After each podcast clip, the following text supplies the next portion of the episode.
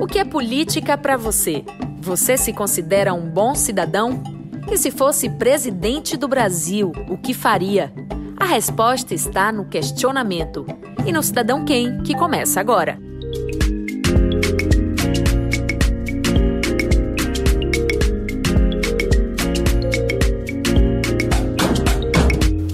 Ela é jornalista, apresentadora, produtora de conteúdo na internet e faz questão de dizer por onde passa que é cria do Curuzu, lugar onde nasceu no bairro da Liberdade, aqui em Salvador. Ela alia militância a uma pitada de bom humor, às vezes ácido, mas não perde a oportunidade de ser combativa a todo tipo de preconceito. Ela é Val bem-vindo e é Val de Val mesmo, viu? Bom, que bom ter você aqui no Cidadão Quem, Val. E antes da gente começar, eu preciso confessar que eu fiquei pensando aqui, será que eu revelo né, que somos amigas. Afinal de contas, hoje em dia tudo está na internet, as pessoas acompanham. Mas eu fiquei na dúvida e falei, não, vou revelar nosso grau de intimidade até para poder me aproveitar um pouco disso aqui na nossa entrevista. Isso vai me dar medo, essa parte me dá um pouco de medo de você se aproveitar. Mas Não eu é? acho que é isso, todo mundo que segue a gente, que é próximo da gente de alguma forma, sabe da nossa relação de amizade, né? Então... Vamos nessa. Bom, queria que você começasse contando um pouquinho sobre a sua infância, né? Como é que foi? Como é que era a Val criança? Então, é, você falou aí, né, que eu sou cria do Curuzu. De fato, assim, eu o Curuzu é, é, o meu lugar no mundo, assim, é onde eu me sinto feliz, é onde eu me reenergizo. E fui criada ali dentro da casa de minha avó, dentro do terreiro Ileaxá de Tolu, que é né, o terreiro fundado aí por Manhilda de Tolu, onde, onde foi criado o primeiro bloco afro do Brasil, Ileaie. E fui criada no Curuzu e no Santo Inácio também, que era onde exatamente eu morava com os meus pais. Mas eu passava muito tempo na casa de minha avó. Durante alguns anos da minha vida, eu morava no Curuzu durante a semana e final de semana voltava para casa, né? Porque eu estudava lá na na, na, escola Hélio Freire dos Prazeres, na Liberdade. Oh. E aí, e tinha ali como minha mãe também, uma tia minha que já faleceu, que era a tia Maia. E chamava ela de mãe também e tal. E, e era com ela que eu ficava eh, durante a semana, quando minha mãe minha mãe estava trabalhando, meu pai. Meu pai eu via todo dia, porque a, sede, a sede do Ilê era na casa de minha avó, então eu acabava que via meu pai com, é, com muita frequência durante a semana. E minha mãe eu via aos finais de semana. Eu era muito pequena, mas eu lembro um pouco disso. E lembro também que eu chorava muito para ir para casa, porque eu não queria deixar de estar no Curuzu. Mas assim, eu era muito feliz no Santo Inácio, né? Quando eu estava ali com os meus pais dentro de casa, quando eu estava ali brincando, eu tive uma infância muito feliz de brincar na rua, assim, tipo, no Santo Inácio eu tinha minhas amizades, né? Enfim, acho que Messia, Jace, Joyce, Javan, enfim, e tantas outras pessoas que moravam, a gente morava em Alamedas, então era tipo uma casinha do lado da outra, uma casinha em frente à outra, assim. E eu, eu lembro, eu lembro com muito carinho desse, dessa minha parte da infância, assim, né? De brincar na rua. Eu lembro que eu brincava muito de sete pedrinhas, assim, era o jogo da minha infância, era, era, sete pedrinhas, assim. Brincar na rua era uma coisa que eu fazia muito no Santo Inácio. Ali na Alameda, sempre com as, sempre uma mãe ficava olhando a gente, assim, uhum. brincar de esconde-esconde, brincar de pega-pega, fazer brincadeira de rua mesmo, de criança. E no, e no Curuzu era ficar na casa de minha avó, porque a, era um terreiro, então já era muito grande, Sim. tinha muita gente. Então ali a gente se resolvia, né? Não, não, brincava tanto na rua no Curuzu, mas brincava muito também uhum. com minhas primas, né? Catarina, Valéria, com Sawane, com, enfim, com, é, é, é, com os filhos dos filhos de santo que iam para lá. Essa, essa família estendida, né? Essa família de axé. Então, nesses dois ambientes eu fui uma criança muito feliz e muito solta e muito livre também, podendo uhum. viver essa infância de verdade, assim, sabe? E você é neta de mãe Hilda, né? Uma das é, mães de santo mais respeitadas do Brasil. Como era a sua relação com mãe Hilda? Então, minha avó, assim, é a gente fazia tudo muito em volta de minha avó, né? E, a matriarcona quando, ali, Exatamente. Né? Sobretudo quando ela ficou mais velha, assim. Mas quando eu era mais nova, eu lembro de minha avó com muito afeto mesmo, assim. Muito, sempre muito agarrada. Não só comigo, mas com todos os netos, né? Assim, ela foi uma avó muito presente na nossa vida. E eu sempre brinco que minha avó, ela era aquela avó que era muito diferente das outras avós. Por exemplo, se a gente chegasse com o cabelo trançado, com o cabelo black, minha avó jamais falaria pra gente, esse cabelo tá feio, esse cabelo... Não, ela falava, ela falava do cabelo que estava bonito, perguntava Sim. onde foi que fez, quem fez e tal. e, e tinha uma coisa de falar do orgulho de ser negro, que é, é, se não fosse se não fosse Manhilda, eu não estaria aqui, o Ilê não seria o que é. Então, ter uma, uma mulher é, é que nasceu em 1923 com uma consciência racial tão forte, né, e que fazia com que isso fosse é, ela ela transmitia isso para quem para todo mundo que estava muito perto dela. Uhum. Então, eu, eu acho que não tinha como ser de outro jeito, né? Assim, e para além disso, era a vozona, né? Que, enfim, era ali que a gente se reunia, que brincava e que comia. Assim, é, é vó e é vó mãe de santo, estão desde um terreiro. Então, assim, eu acho que esse, esse meu amor por comida, que eu, sabe, assim, dessa coisa da fartura. Minha avó sempre gostou muito de cozinhar e de, de, de, de alimentar os outros. Então, eu tenho muitas lembranças dela. Sempre a gente é, em família, todo mundo reunido e regado a muita comida. Obrigada, por favor, Maravilha, meu Deus. e política era assunto na sua casa? Vocês conversavam sobre política, você, seus pais? Então, tudo de uma forma muito natural, sabe? Então, não era uma coisa tipo, vamos conversar hoje sobre política. Eu assistia jornal com meus pais, assim, e eles debatiam, conversavam, né, assim, naturalmente, tanto na minha casa quanto, enfim, em reuniões de família, assim, né, é, com, com meu pai, meu tio vovô, e, enfim, a, a sede do Ilê, como eu falei, durante muito tempo foi a casa de minha avó. Então, esses debates políticos estavam muito na minha, na minha vida mesmo, assim, muito de uma forma muito natural. Eu cresci ouvindo sobre questões raciais raciais, cresci ouvindo é, sobre a importância da gente se entender como pessoa preta, entender uhum. a potência que a gente é. é. As músicas do Ilê são músicas políticas, músicas de bloco afro, né? E aí eu falo do Ilê porque, de fato, foi onde eu me formei, esse bloco que, né, que, que eu agradeço pela existência, porque eu só sou o que eu sou hoje por causa do Ilê. Então, se eu não tive nenhuma noia em ser menina preta, em ter o cabelo crespo, em, ter, em não ter um corpo é, magro, esquálido, é porque eu ouvi as músicas do Ilê. Então, a, a política, ela tá na minha vida de uma forma muito natural, como deveria ser para todo mundo, né? A gente está falando de política, não está falando de política partidária, a gente está falando uhum. de viver, de, de se entender no mundo enquanto um ser político, né? enquanto um corpo político. E meu pai me levava para eventos políticos, né? Assim, uhum. Assim, eventos do movimento negro, eu ia muito para casa de Angola, então eu via muita coisa, eu lia muita coisa quando era nova, tinha coisa que eu só eu demorava anos para entender, sabe? Assim, depois caía a ficha, eu falei, ah, é aquilo que eu lia sobre isso, mas eu tive contato muito cedo com, com alguns assuntos. E isso me fez é, entender que estava tudo bem em ser eu, em eu ser eu.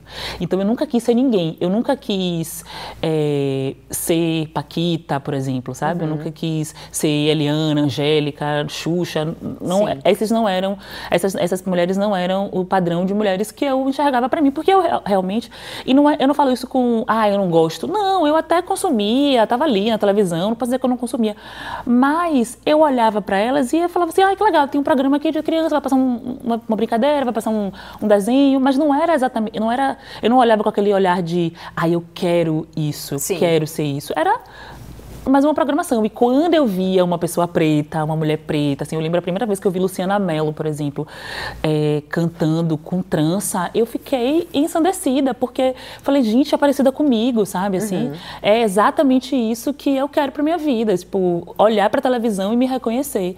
E acho que foi daí que eu fiquei tão fascinada, assim, porque toda vez que eu vi uma pessoa preta na televisão, eu queria saber quem era, eu pesquisava e com a coisa da internet, eu ia para a internet, botava o nome da pessoa e, sabe? Porque eu já entendia muito nova que éramos poucos ali na mídia. Uhum. Então eu precisava, eu, pensava assim, acho que a forma que eu tenho de ajudar essa pessoa é assistindo, é dando audiência. Sim, então sim. falava e falava para os meus amigos, e chegava na escola e contava, e se tinha uma peça passando, eu falava, vamos assistir essa peça, e vamos, sabe assim, tipo, Já era na militância ali, de uma forma muito orgânica e natural, muito, né? Muito orgânica, natural e muito produtora também. Sim, a veia da produção cultural ali. Eu lembro que uma vez eu organizei da minha turma inteira aí assistir uma peça de, de teatro que tratava de temática racial, assim. Eu falava, gente, vamos assistir, vamos assistir. E todo mundo foi, assim, sabe? Sim. E falei, não, a gente compra o ingresso e fui ver quanto era e não sei o quê, né, né?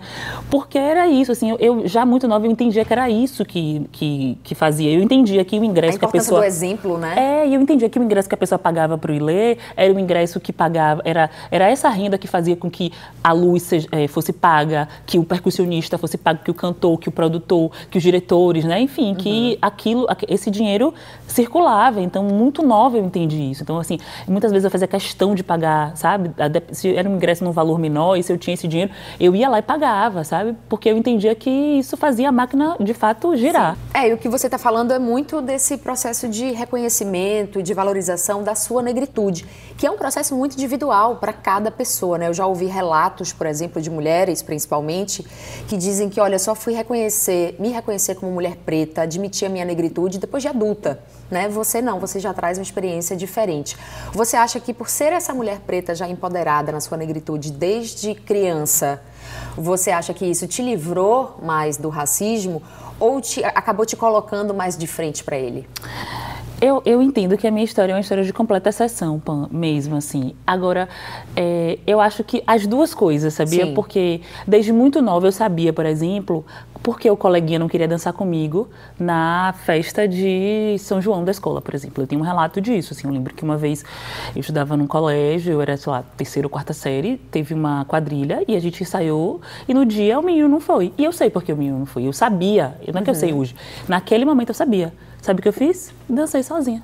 No meio, todos os casaizinhos e eu no meio ali. Então, tipo, era um processo de é muito doloroso, era muito doloroso e muito solitário Sim. esse processo. Sobretudo depois que a gente vai crescendo mais, né? Então, é, hoje, assim, eu brinco que algumas amigas me mandam mensagem, alguns colegas da época de escola, ah, agora eu entendo o que você passou, agora eu entendo o que você falava.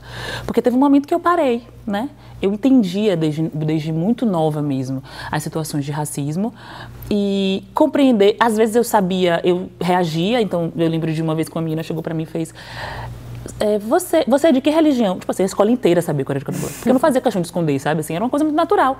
Como a gente sabe que um coleguinha é evangélico, um coleguinha é católico, eu também falava da minha religião. Tipo, eu tava no terreiro, ah, minha mãe, minha avó é mãe de santo, enfim. Sim. Muito naturalmente, porque é muito, é muito natural na minha vida. E aí eu lembro que uma vez ela fez, você é de que religião? Eu fiz de candomblé. Aí ela, um, um. eu falei, um, um, o quê? Ela, não, nada não, nada não. Então, sabe esse tipo de coisa assim? Sim. assim? Eu sabia exatamente o momento de agir. Eu também entendi às vezes que, tipo, não vai adiantar falar, essa pessoa não vai entender. Eu fazia, hum... Mas sabe? E, mas quando eu fui crescendo mais, assim, com uns 14, 15 anos, é, esse processo também de fazer assim, essa pessoa não vai entender, ou até de falar alguma coisa e ter uma, uma devolutiva que não era tão legal de alguns colegas, alguns amigos, me, me fizeram também assim, eu fiquei meio, ai, não quero, sabe? Sim. Não quero, sabe, vamos evitar a fadiga, uhum, sabe? Total. Então, em alguns momentos eu falava assim, e, e para algumas pessoas eu sabia, vai bater para essa pessoa. Pode não bater agora, mas vai bater. E, já, e como bateu, e como já me mandaram mensagem, e eu falo, Tá é vendo? Isso, é sobre isso. Mas é um processo muito solitário mesmo, de você perceber e às vezes você não tem com quem dividir, às vezes você não tem um olhar, porque na universidade, por exemplo, que as pessoas, né, já que essa ficha já caiu para algumas pessoas, algumas pessoas chegam já com essa ficha já caída, outras vão batendo ao longo do tempo, você tem um olhar e às vezes, às vezes não é o falar, sabe? Não é que você quer brigar, você quer tipo olhar e falar assim, a gente sabe o que aconteceu aqui. Sim. E às vezes esse olhar eu não tinha na escola. Então, até eu sempre falo assim, na época de paqueras, os meninos brancos da escola não me queriam, mas eu não queria eles antes. Então, assim, todo mundo na escola sabia que eu não queria ficar com meninos brancos. Assim, era uma coisa muito tranquila. Então, a gente estava todo mundo na mesma página. Eles não me queriam, eu também não queria eles. Por quê? Porque eu tinha um mundo de meninos pretos, bonitos, e que me achavam bonita, e que me paqueravam, e que eu ficava uhum. aqui falando, ah, esse eu não sei, vamos ver esse aqui, não sei o quê. Sim. Assim, eu não tenho a noia de, do tipo, fui preterida. Eu sei que essa história não é a história da, da maioria das mulheres pretas. Eu sei.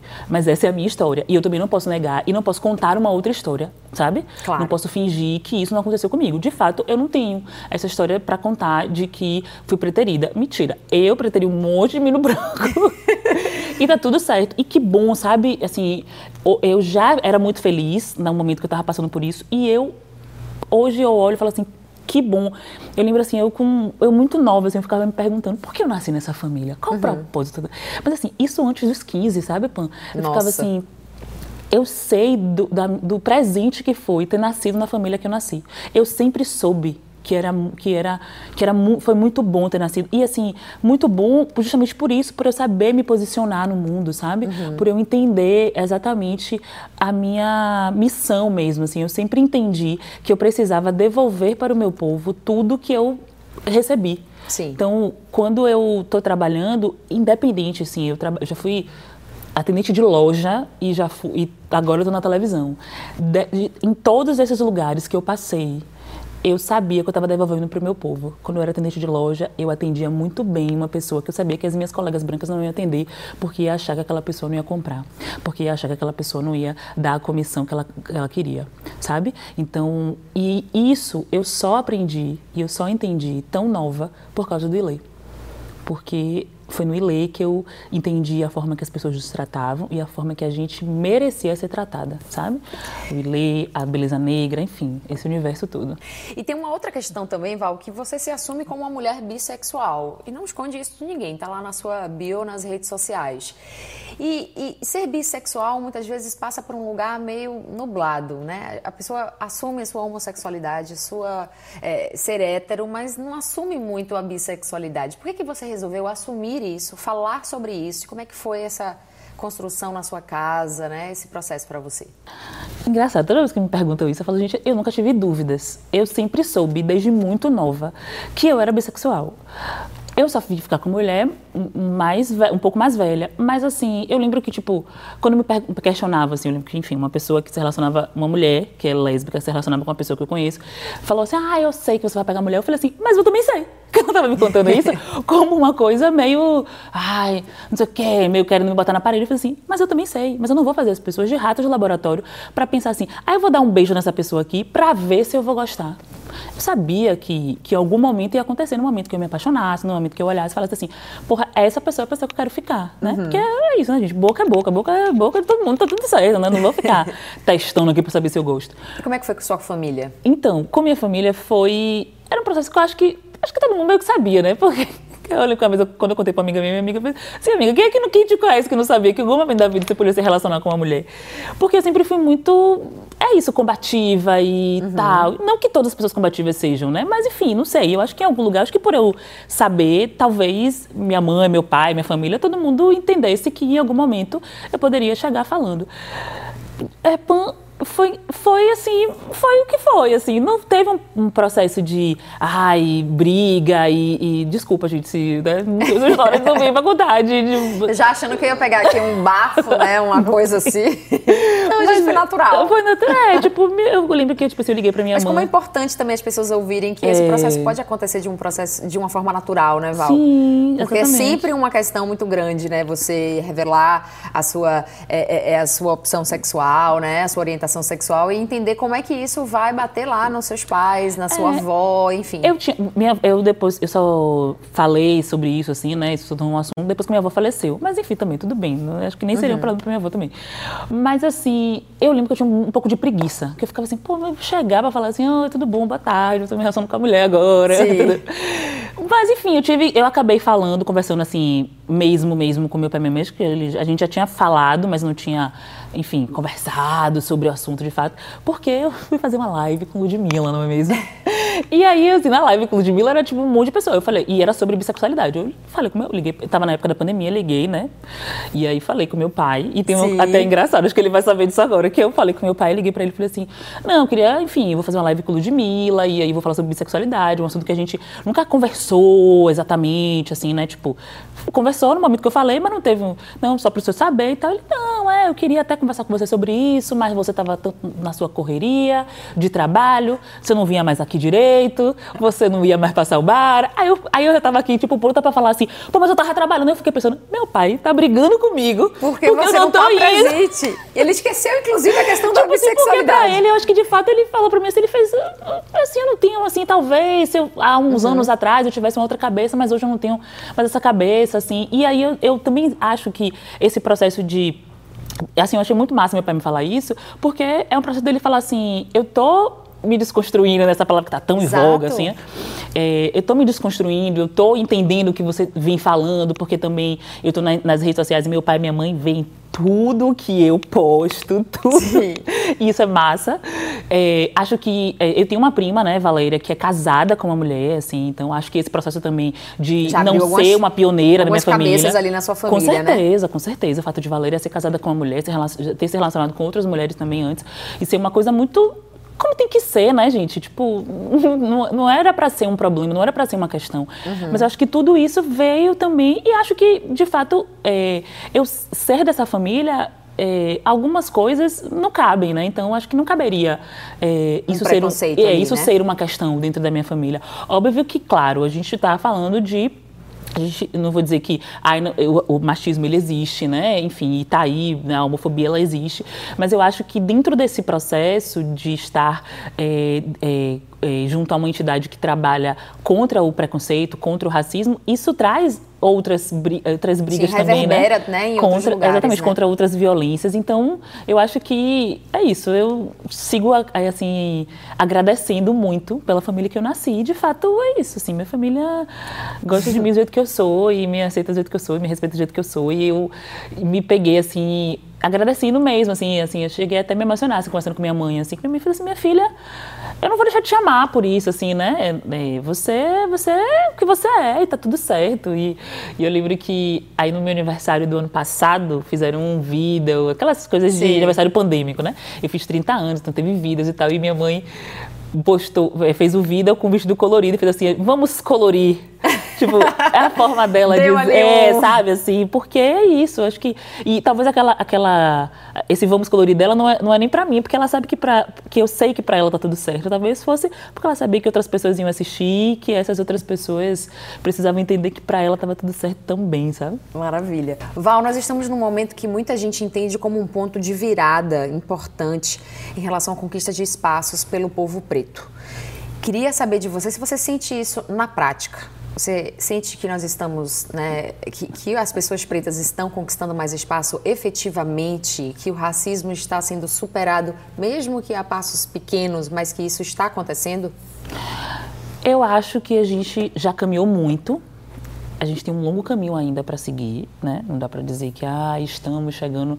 Não, a gente está, a gente vê aí, o jornal está aí, para a gente, né, os noticiários, a gente vê que todo dia é um caso de racismo, de intolerância e, e pessoas pretas morrendo, mas eu também preciso falar que, assim, eu sei que hoje em dia, se a gente, se eu consigo estar aqui conversando com vocês, se eu consigo estar na internet falando sobre o que eu falo, é porque muitas pessoas vieram antes de mim e abriram de fato o caminho, né? Uhum. Então, todo o trabalho do, dos, dos, tantos movimentos negros, né? E, e do ILE, dos, dos outros blocos afros, do Uludum e do Malê, do Muzenza, enfim, de tanta, tantas e tantas pessoas, né? É, é, que vieram mesmo é, abrindo caminho e travando batalhas pesadíssimas, né?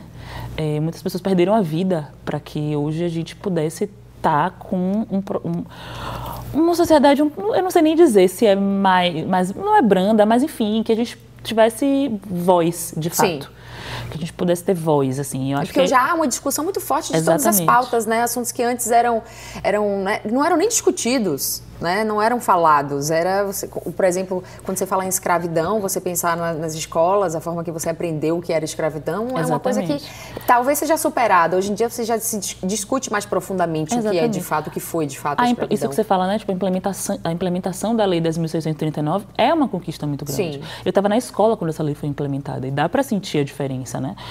Eu não senti exatamente no momento, mas nos meus anos finais assim de escola, eu fui entendendo, compreendendo que alguma coisa ali estava mudando. Então, é importante a gente se, é, perceber isso, assim. O fato da gente olhar para a televisão, aquilo que eu estava falando lá no início, né? Olhar para a televisão hoje em dia e se reconhecer cada vez mais, né? A gente tem ícones do entretenimento. Eu, eu sou muito ligada em entretenimento, em televisão, porque eu acho que mais do que outras coisas é isso que vai moldar mesmo, né? As uhum. pessoas e fazer com que a gente, com que as, as, as crianças, adolescentes perce se percebam e pensem do que elas vão querer ser quando crescer. E, e eu acho que eu falo muito isso porque eu sou muito fruto disso, né? Eu decidi ser jornalista e eu falo isso em todos os lugares em que eu dou entrevista, que é, eu decidi ser jornalista porque eu vi uma mulher preta sendo jornalista. Eu sou, assim, fruto de Zileide Silva. Zileide Silva era, era correspondente da Globo Nova York e eu lembro que eu virei para minha mãe e falei assim, eu quero ser jornalista para ser correspondente da Globo Nova York. Minha mãe olhou para mim e fez, mas vá mesmo, é bom que eu tenho uma casa em outro lugar. Maravilhoso. Zileide tem que saber desse depoimento, Mas ela já gente. sabe. Já sabe? Ela, pois ela foi pro Papo de segunda e eu Sim. soube que ela ia para Papo de Segunda, e eu mandei uma mensagem para uma pessoa lá da produção, Olha. falando assim: eu queria muito que Zileide soubesse. Não era para entrar no ar, não era nada, era só para assim, por favor, fale para ela que tem uma menina preta em Salvador que foi diretamente impactada por ela. E é porque eu acho que, assim, às vezes a gente precisa disso. Talvez fosse importante, era importante para mim que ela soubesse, mas talvez fosse importante para ela também. Assim, eu acho que eu gostaria de saber se alguém se inspirasse tanto em mim, assim, uhum. sabe? Porque eu acho que a gente vai fazendo tanto, Pan, que às vezes a gente esquece do que a gente está fazendo, assim, da grandiosidade, da importância que a gente está fazendo, e a gente vai, né, no fluxo. E assim, eu tenho feito questão de dizer, assim, para as pessoas que, sobretudo pessoas pretas que estão perto de mim, para falar assim: isso que você está fazendo é incrível, isso que você está fazendo é muito importante. De fato, assim, não rolou ser correspondente da Globo Nova York, ainda? porque ainda está em tempo, mas mas foi, Mas isso. hoje você está fazendo, você né, tem um quadro num programa de televisão, você está então nesse outro lugar, Exatamente. nesse lugar que também Zileide é, te inspirou, hoje você inspira outras mulheres. Você consegue perceber isso? Como é essa, essa devolutiva aí dessa troca com o seu público, né? Com outras mulheres pretas que também olham para você e, e te veem como inspiração? É, eu senti isso, assim, na primeira vez que eu apresentei mesmo, assim, eu fiquei impactada quanto de mensagem eu recebia, quanto de pessoas, às vezes nem, nem eram daqui da Bahia, assim, que viram o programa, que assistiram, que falavam assim, poxa, me senti representada, pô, obrigada, poxa, ver uma mulher preta de cabelo trançado na televisão, é, isso foi uma coisa que eu fiquei assim, eu falei, eu lembro que no dia assim que eu fui apresentar a primeira vez o programa, eu saí de, eu chorei assim antes de sair de casa, porque Sim. eu fiz foi para isso que eu uhum. estudei, foi para isso que na universidade mesmo nos momentos assim que eu estava com a corda no pescoço. Assim, eu lembro que eu sentei uma vez e falei assim, eu vou terminar essa faculdade. Porque tem um momento na faculdade que dá uma é, enchida de saco, Dá um né? desespero. Eu, mas assim, eu não tinha opção na minha cabeça, nunca foi uma opção. Eu lembro que eu via alguns colegas desistindo e tal. E eu fazia, eu vou terminar. E eu peguei o organograma e fui ticando, assim, sabe? Então, eu vou pegar essa matéria esse semestre, SS, e fui fazendo ali toda a minha coisa. E, e no momento que eu apresentei meu TCC, e no momento que eu colei grau, tudo isso foi muito, sabe? Eu fui lembrando de todo esse caminho uhum. e lembrando de toda a energia que meu pai e minha mãe depositaram em mim, toda a minha família, porque minha família também é minha família é muito incrível assim, sabe? Para além do meu pai e minha mãe, assim, ter minhas tias, minha madrinha, minha avó, enfim, que mesmo não estando aqui fisicamente, né, mas no plano espiritual, minha família de axé, todos os meus amigos, então assim, eu acho que naquele momento em que eu fui apresentar assim o programa, foi todo mundo comigo. Uhum. E foi essa menina de 11 anos que decidiu ser jornalista também, olhando para a televisão e vendo outra mulher preta. E eu falei assim, eu fiz assim, eu vou impactar. Se eu impactar uma pessoa preta, para mim já, tá, já vai ter valido a pena. Val, agora sendo bem direta, você acredita no branco aliado? Eu acredito que tem gente que está no processo, sabe? E eu tenho amigos tenho amigos que. tenho amigos que, eu, que óbvio que eu percebo que, que quando eu lido com outras pessoas brancas que não têm esse mesmo, uhum. né, esse mesmo movimento, eu caio na real de que as pessoas brancas que eu lido são fora da curva, da maioria das pessoas brancas desse país, infelizmente. Gostaria que fosse, né? Que não fossem exceção. Mas eu acho que a gente está num caminho, sabe? Eu não sei se, eu não sei se esse, esse termo branco aliado, eu não sei, enfim, qual é o melhor termo para ser usado. Sim. Mas eu acredito que existem pessoas que estão aí tentando. Me a melhor coisa é você buscar o conhecimento, porque eu sempre falo que eu sei o que eu sei, eu faço o que eu faço, mas não é só porque eu sou uma pessoa preta, porque, né, porque eu busquei ler, procurar claro. entender, procurar saber as coisas. É, e é isso que eu falo para as pessoas. Eu fiz, vai ler, gente, vai assistir um filme. Tem tanta coisa, gente, tanta coisa que, que a gente preta produziu aí, que ensina mesmo, que é para ensinar, isso, uhum. esses materiais são para ensinar. Então eu acredito que existem pessoas que estão aí no processo. Então você acha que a via mesmo é pela educação? Eu acho que é pela educação e acho acho, mas acho também que cada um precisa procurar se educar. Sim. Não é também ficar esperando que o outro sempre diga o que é. Ai, amigo, isso é racismo. Não, não é sobre isso, gente. É também se policiar, né? Uhum. É, a gente a está num processo de de entender as questões também tipo, lá, sobre PCD, uhum. sobre capacitismo, né? E às vezes a gente se pega falando coisas que não são corretas. E aí é, a gente, eu compreendo que, por exemplo, eu acho que não dá pra gente ficar falando esses termos, termos bizarros como João sem braço, Sim. ou no caso do racismo de denegrir. Sim. E aí, mas eu entendo que esses são termos, Pan, que estão aí e que a gente cresceu aprendendo a falar. Só que não é porque já cresceu aprendendo a falar que você vai falar, ah, mas não vou conseguir. Não. Eu, eu entendo que em algum momento você vai vai escapar isso, você, mas aí no mesmo tempo que escapa, você faz, eita, não, e não pode, uhum. né? E, e, é isso, é esse processo também de você se educar, disso tá dentro de você, de você ir entendendo que tem coisas que não cabem mais, né? Sim. Então acho que é isso, vai procurando ler aí umas coisinhas. Val, você costuma acompanhar assuntos políticos? Como é que você escolhe, por exemplo, um candidato, uma candidata, um representante, seja no, no legislativo, no, no executivo? Como é que você pensa nisso? Então, eu realmente procuro candidatos que é, que defendam causas parecidas com, minhas, com as minhas, né? Então, Sim. eu sempre voto em pessoas pretas, né? Tendo é, é, é candidatos pretos, né? Eu estou sempre votando em candidatos pretos ou candidatos que estejam mais próximos dessas questões, né? Assim, que falem, defendam essas questões, assim, é, é, o que eu acredito, porque, enfim, acho que se a gente é a maioria no país, isso precisa estar refletido na sociedade. Uhum. A gente sabe que para alguns cargos é, a gente não tem candidatos pretos ou, enfim, tem pouquíssimos, mas eu acho que eu preciso, eu, a, gente, a gente precisa parecer, é, é, esse, esses cargos políticos precisam se parecer com a maioria da população mesmo, né? E defender, não só parecer, mas defender e entender as necessidades da maioria preta da população. E o que é política para você? Então é isso, eu fiquei pensando assim, né? Política para mim é vida, né? Quando a gente está vivendo, a gente está fazendo política. É, somos seres políticos, né? Quando a gente está na escola se relacionando, aquilo é, a gente está fazendo política. Quando a gente está defendendo as nossas, os nossos pontos de vista, a gente está fazendo política. Quando a gente está no nosso trabalho, quando a gente está na mesa do bar conversando, às vezes a gente está fazendo política também, né? Então acho que é isso. Acho que política é a nossa vida. Vida, a política está aí. Você já se imaginou ocupando um cargo político, por exemplo, Val Bem-vindo, vereadora de Salvador? É Será? É engraçado que minhas amigas da época de escola, a gente saía, ia pra festa e tal, e tô. Pamela, sem brincadeira, eu encontrava gente conhecida em qualquer lugar acredito. que eu fosse. Qualquer lugar as meninas faziam, não é possível. Elas começaram a me chamar de prefeita. Vai, prefeita. vereadora, assim, sabe? Eu fazia... Mas você encararia uma não encararia, trajetória política? Não encararia. Acho que eu, eu valorizo muito sobretudo as mulheres, as mulheres pretas que encaram, porque eu acho que é puxado, é muito puxado, muito puxado.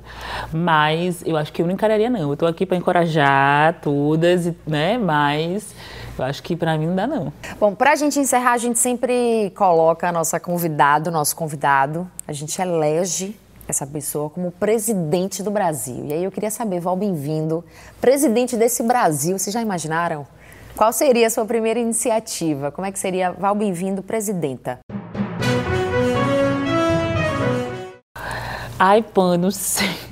É porque agora dá pra fazer tanta coisa que não estão fazendo, sabe? Não é? A gente tem uma gama de coisas que não estão fazendo que dá pra gente. Mas eu, eu acho que uma coisa que eu faria é tentar tirar de novo o Brasil da linha da pobreza, sabe? Assim, da, da fome. Eu acho que isso é o que mais tem me angustiado, é saber que tem gente passando fome nesse país, de novo, né? A gente tinha conseguido, não que há um tempo atrás a gente é claro que tinha gente que ainda passava fome, infelizmente, mas a gente sabe que a gente estava conseguindo, né? A gente estava num caminho em que as pessoas não passavam fome. E ver pessoas pedindo comida na rua de novo é uma coisa que me deixa muito angustiada. Então, talvez eu trabalharia muito para tirar o país aí da linha da, da fome e da pobreza. Essa é Val Bem-vindo, minha gente. E é isso, é Val, Val mesmo. Ela botou, né? Você mudou seu nome, né? Você registrou como Val eu mesmo. Eu mudei né? o meu nome, Pan. Mudei, assim. Quem estudou comigo sabe meu nome. Não precisa botar nada. pelo amor de Deus, não escreva aí nos comentários vídeo. Mas eu sempre me identifiquei com Val. E, e meu nome antigo foi minha avó que me deu, né? E, mas eu sentia um negócio quando eu via, assim, eu ficava muito. Não, gente, não combina comigo, não. Mas, mas eu gostei dela ter botado, porque eu amo o Val Bem-vindo. Acho que, que é uma junção boa, né? E aí eu consegui mudar na justiça, então aí meus documentos. Uber é um, um, um, uma categoria que sempre me pergunta. Mas Você é, é Val de quê? É Val de Valquíria? É Val de Valéria? Eu falo, é Val de Val mesmo. Sim. Aí agora eu falo, Quer ver minha identidade? Toma, Quer estar na identidade. Aqui. É amiga, muito obrigada, viu? É realmente um prazer enorme ser sua amiga, prazer te entrevistar, prazer trabalhar com você, trocar com você. Um prazer e um privilégio. Oh, eu que agradeço, Pan. Fiquei muito feliz com o seu convite, muito feliz mesmo. E é isso, né, gente? A gente, a gente tentou, gente. Não sei se a gente conseguiu manter aqui, entendeu? Uma coisa de seriedade, nível.